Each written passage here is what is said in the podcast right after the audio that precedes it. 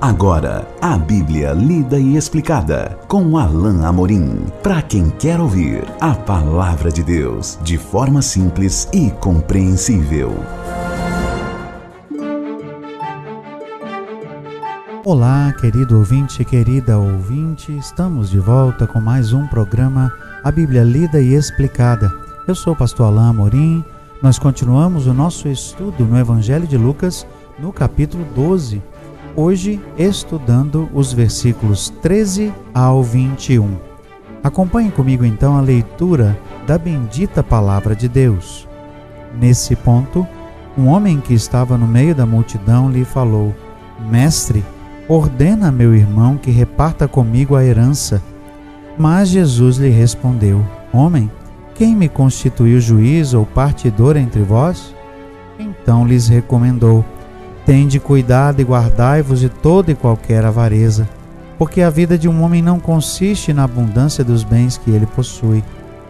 E lhes proferiu ainda uma parábola, dizendo: O campo de um homem rico produziu com abundância, e arrazoava consigo mesmo, dizendo: Que farei, pois não tenho onde recolher os meus frutos?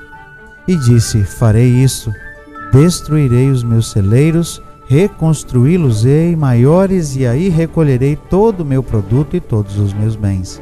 Então direi à minha alma: Tens em depósito muitos bens para muitos anos.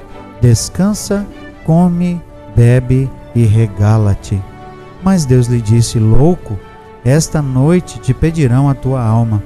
E o que tens preparado, para quem será? Assim é o que entesoura para si mesmo e não é rico para com Deus.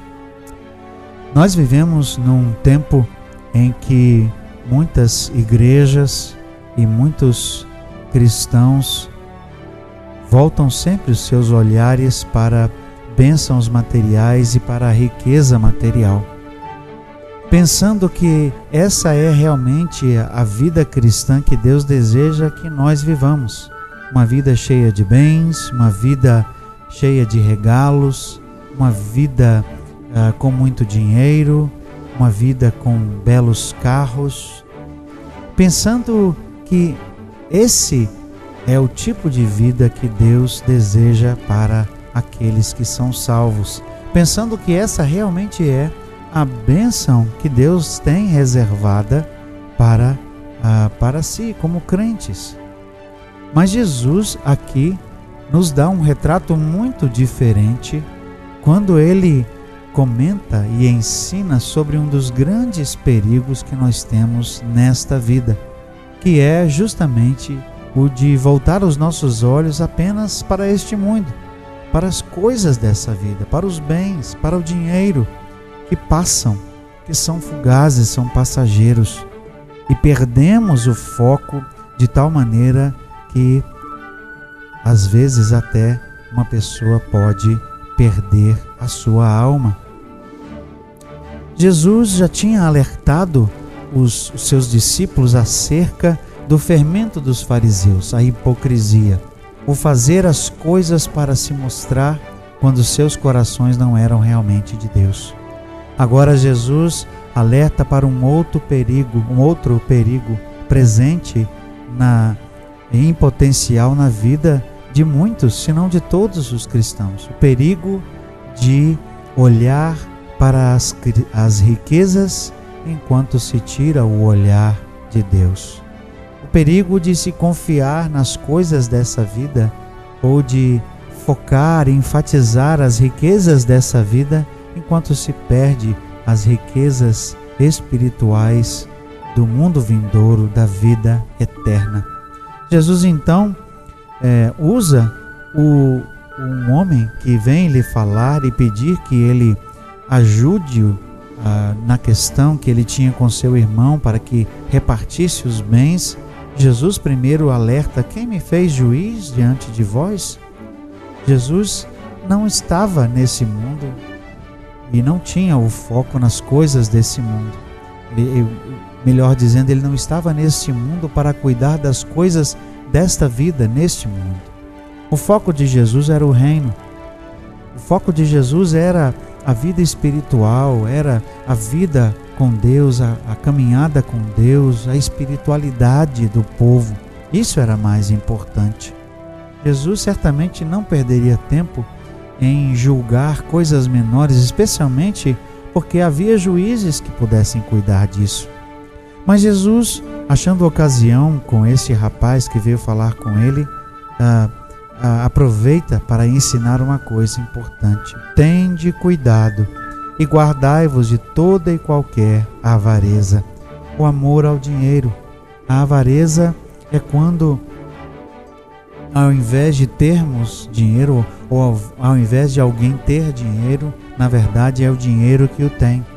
Ele confia mais no dinheiro e na segurança que o dinheiro pode dar, uma poupança ou uma conta ou, ou uma aplicação, do que no próprio Deus. E muitas vezes pessoas gastam a vida inteira, a vida inteira, tentando uh, ser ricas, tentando juntar, juntar dinheiro. E quando uh, no final da vida percebem que vão ter que gastar quase tudo para cuidar da saúde, porque não viveram.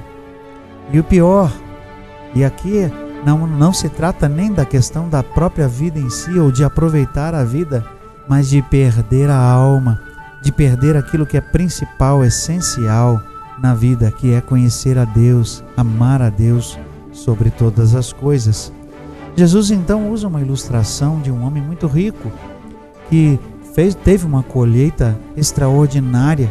E esse homem, e repare como, a, a, como o texto é, é contado de tal forma que ele se refere a si muitas vezes. Era um homem egoísta, um homem egocêntrico, que só pensava nas suas coisas. Por fim, esse homem chega a dizer: Alma, tende, tens em depósito muitos bens come, descansa, bebe e regala-te. Este homem teve uma ideia quando os seus bens eh, foram tantos que ele não tinha lugar para colocar. E essa ideia não foi a de repartir. Essa ideia não foi a de olhar para aqueles que precisavam, que estavam necessitados, já que ele já tinha bastante. Essa ideia foi de destruir todos os seus celeiros e de construir outros maiores ainda e de viver apenas daquilo que eh, estava guardado. Tens em depósito. Perceba, perceba a nuance que, do texto que Jesus traz. Tens em depósito. Isso pede a pergunta para nós: onde está o nosso tesouro? Onde está o nosso depósito? O que é mais valioso para nós? Nossos bens, nossa casa, nosso, nosso trabalho, aquilo que temos, ou o Senhor e aquilo que Ele é, e aquilo que somos nele, e aquilo que Ele quer que sejamos. Esse homem certamente estava enganado, porque ao passo em que ele disse: Alma, come, bebe, folga, regala-te, Deus lhe disse: Louco, esta noite te pedirão a tua alma. Louco, esta noite te pedirão a tua alma e o que tens preparado para quem será? Aonde vai ficar os carros que as pessoas têm desejado? Aonde vai ficar a conta bancária ou com quem vai ficar o dinheiro porque a pessoa não vai levar nada? Com quem vai ficar os bens adquiridos? Com quem vai ficar?